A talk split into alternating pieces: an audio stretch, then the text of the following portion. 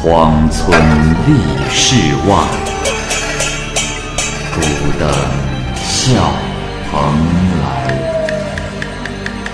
雁作人间雨，旷世岂了斋。鬼怪胡银娥，休当孤望。孤望白话《聊斋故事》。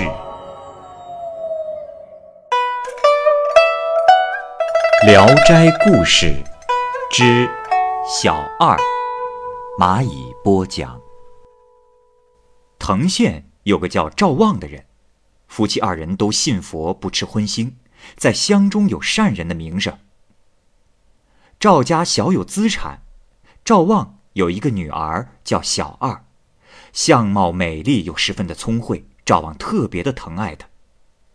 小二六岁的时候，赵望。就让他和哥哥长春一起从师读书，前后学了五年，小二已经把五经读得滚瓜烂熟。他有一位姓丁的同窗，字子墨，比小二大三岁。丁子墨文采不凡，风流倜傥，和小二倾心相爱。丁生将自己的想法悄悄地告诉了母亲，母亲派人向赵家求婚。谁知赵望一心想把小二许配给大户人家，所以并不应承。就在这时，赵望被白莲教蛊惑，参加了秘密活动。天启年间，白莲教首领徐鸿儒起兵反叛朝廷，因此赵家全家都成了乱民。小二因为知书达理，悟性极高，凡是剪纸为兵、撒豆成马这样的法术，一看就精通。当时徐鸿儒有六个女弟子，最出众的就是这个小二，所以徐鸿儒把拿手的法术都传授给了小二。赵望也因为小二的缘故，深为徐鸿儒重用。这一年，丁生已经十八岁了，正在县学读书，从不肯谈婚娶之事，只因他对小二念念不忘。终于有一天。他悄悄地离开了家，投奔到徐鸿儒的麾下。小二见到丁生，喜出望外，对他的礼遇远远超出了常格。小二因为是徐鸿儒的得意弟子，主持军中的事务，昼夜出入，连父母也不能干预。丁生每天晚上都和小二见面，每次见面都遣散左右，二人常常谈到半夜三更。有一次，丁生私下问小二：“呃，赵家妹妹，你明白我来这儿的真正目的吗？”小二说：“嗯，不知道啊。”丁生说：“哎，我到这里来，并不是想攀附白莲教取得功名。我来这里，其实是因为你呀。白莲教终究是旁门左道。”绝不会成功，只会自取灭亡。你是个聪明人，怎么没有考虑到这一点吗？你若愿意跟我一起逃出这里，我这辈子定不负你。小二茫然若有所思，沉凝片刻之后，他仿佛一下子从梦中醒来，说：“可背着父母逃走，实在是不易。”还是请让我与父母道别吧。于是二人来到赵望夫妇跟前，与二人陈述了其中的利害。赵望仍不悔悟，却说：“哼，小二啊，可千万不要受了外人的蛊惑。我们的师傅乃是神人，难道神人还会有错吗？”一派无稽之谈。到这个时候，小二终于明白了。无论他怎么说，都是枉然。于是他把少女的垂发结成了妇人的发髻，并捡了两只纸药鹰，与丁生各自骑一只。那两只纸药鹰展开双翅，就像比翼鸟一样，双双朝着远方飞去了。到了黎明时分，他们来到了莱芜县境内。小二轻轻捻了一下鸟的颈项，药鹰立即收拢了翅膀，双双落在了地上。小二收起了纸药鹰，将两只剪纸的驴拿了出来。二人骑着驴来到山北，假托是逃避战乱，租了间房子，就在此住了下来。因为他二人是匆忙出来的，行李都没有带齐，柴米更是没有着落。丁生特别忧虑，只好到邻居那里借点粮食，但是没有借到。小二的脸上却一丝愁容都没有。只是把自己的金簪耳环典当了应急，然后夫妻二人闭门静坐，或猜灯谜，又或用以前读的书拷问，并且以此一比高下。输的人要被对方的手指敲击手腕，全当惩罚。一位姓翁的人住在他们的西边，是个绿林英雄。有一天，翁某劫掠财物归来，小二说：“易经说得好。”靠邻居可以致富，我担忧什么呢？暂且跟他借一千两银子，他还会不借给我吗？丁生觉得这件事情十分的困难。小二说：“放心，我要让他心甘情愿的把钱送过来。”于是，小二捡了个纸判官埋在地下，上面又盖了一只鸡笼。接着，小二同丁生一起坐在床上，烫了一壶老酒，翻出一部《周礼》，行起酒令来。他们无论谁随意的说出该说的哪一册、第几页、第几行，二人同时查找。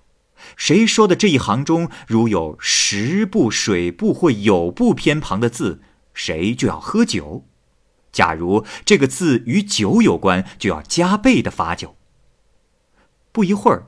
小二正好翻到《周礼天官九人篇》，丁生就倒了满满一大杯酒，催促小二快喝。小二于是祷告说：“哼，假若银子能够借得，你应当一下翻得‘引’字部的字。”轮到丁生了，他信手一翻，正是《周礼天官鳖人篇》。小二高兴的大笑说。哎呀，事情果然已经办妥了，立刻为丁生倒了一杯酒，让丁生喝下。丁生不服，小二说：“哎，你是水族，应当像鳖饮水一样饮酒。”他们一边行令，一边说笑，只听得地上的鸡笼里戛然作响。小二站起身来说：“哼，来了。”二人将鸡笼打开查看，只见一个装满银子的布袋躺在那里，里面满满都是银子。丁生不禁又惊又喜。后来，翁家的老妇带孩子来小二家玩耍，悄悄地对他们说：“哎呀，你可不知道啊！那一天，我家男人刚回到家，点灯坐着，屋里的地面……”忽然就裂开了一个大口子，深不见底。从里面还走出了一位判官，对他说：“我是地府负责督捕盗贼的司令，泰山帝君要召集阴间的官员编制一份强盗罪行簿，需要一千架银灯，每架银灯要重十两，要我家男人捐出一百架银灯。”就可以把他的罪孽一笔勾销。唉，我家男人听了后胆战心惊啊，连忙焚香祷拜，献出了一千两银子。那判官拿到银子之后，才打道回府，地面也随之恢复了原状。你说这事可稀奇不稀奇？小二夫妻听了这番叙述，故意啧啧的称奇，装作十分的惊诧。从此以后，夫妻二人逐渐购置田地牛马，蓄养仆役婢女，还建造了自己的府邸。这天夜里，村里几个无所事事的小混混看到他们那么富有，就纠集了一些为非作歹的人，翻入院墙，想抢劫丁家。丁生和小二刚从梦中惊醒，发现火把将院子照得明亮，屋子里都是强盗。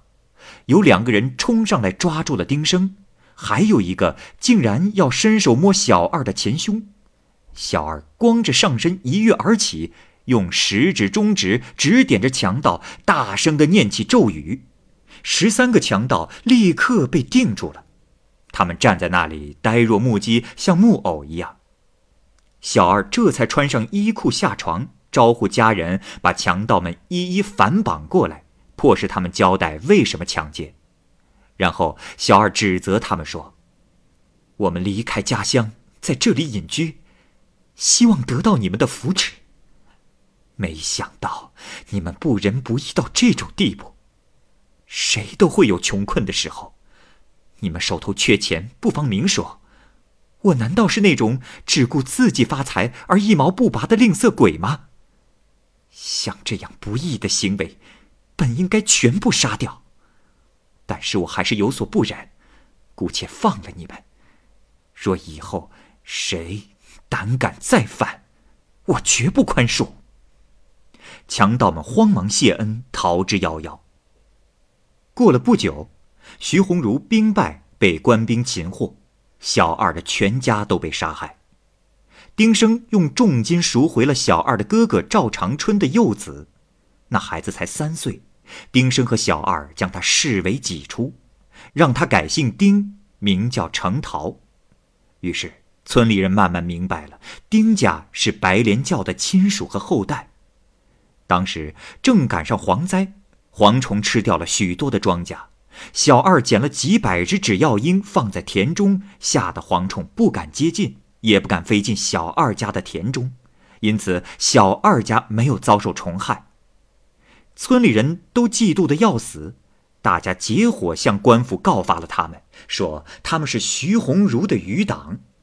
县官垂涎丁家的财富，视丁生夫妇如刀俎上的鱼肉，于是抓了丁生。丁生用重金贿赂了县令，这才免于一死。小二说：“唉，罢了，我们的财富来路不正，有些失散也是应该的。但是，此处是人情险恶之地，不可久住啊。”于是二人低价出售了房产，然后就离开了那里，迁居到义都的西边。小二为人灵巧，善于积累财富，在经营谋划方面胜过了男子。他曾经开过一座烧制玻璃器皿的工厂，凡是招收来的工人，小二都亲自指点他们。工厂生产出的棋子和灯具款式新颖奇特，其他的工厂都望尘莫及，所以产品出售的很快，而且价格很高。又过了几年，丁家的财富骤增，成为了当地的首富。另外，小二对奴仆的监督考察也是十分的严格。他手下几百人，没有一个是多余的闲人。闲暇时，他常和丁生品茗下棋，或者看书读史作为娱乐。但凡金钱粮食的收入支出和家仆的工作等等，每五天他都要检查一次。小二亲自打算盘，丁生为他检查账本和登记簿。小二奖赏勤劳的人，懒惰的人是要受到鞭笞和跪罚的。每隔五天休息一晚，这一天可以不上夜班。夫妻二人摆上酒菜，把丫鬟仆役们叫来，让他们唱些地方的俗曲取乐。小二明察秋毫，似乎得到了上天神明的辅助，所以没有人敢欺骗他。他给下人的奖赏总是超过他们的劳动付出，所以任何事情办起来都非常的顺利。他们村里总共有二百余户人家，凡是家贫的，小二都酌量给他们些资本，让他们自谋生路。从此以后，这个村子没有游手好闲的懒汉了。这一年正遇上大旱，小二拜托村民将祭坛设在野外。他每天都乘轿来到野外，在祭坛效仿当年大禹的步态做法行咒，于是甘霖大降，使许多农田得到了灌溉。从此，人们更加把他奉若神明。小二外出也从来不用面纱遮面，村里的大大小小都见过他。有一些少年聚在一起时，还会悄悄地讨论他美丽的容貌，但是等到迎面相逢时，都恭恭敬敬的，没有敢正看他的。每年到秋天，小二就出钱让村中不能下地干活的童子去挖苦菜和荠草，二十年中都是这样，野菜已经堆满了楼中所有的房间，大家暗地里都笑他做无用的事。不久，山东发生大饥荒，粮食稀少，以至于出现人吃人的惨状。小二于是拿出储存的野菜与粮食掺在一起赈济饥民，临近的一些村民全靠他才得以活命，没有出现背井离乡、四处逃荒的现象。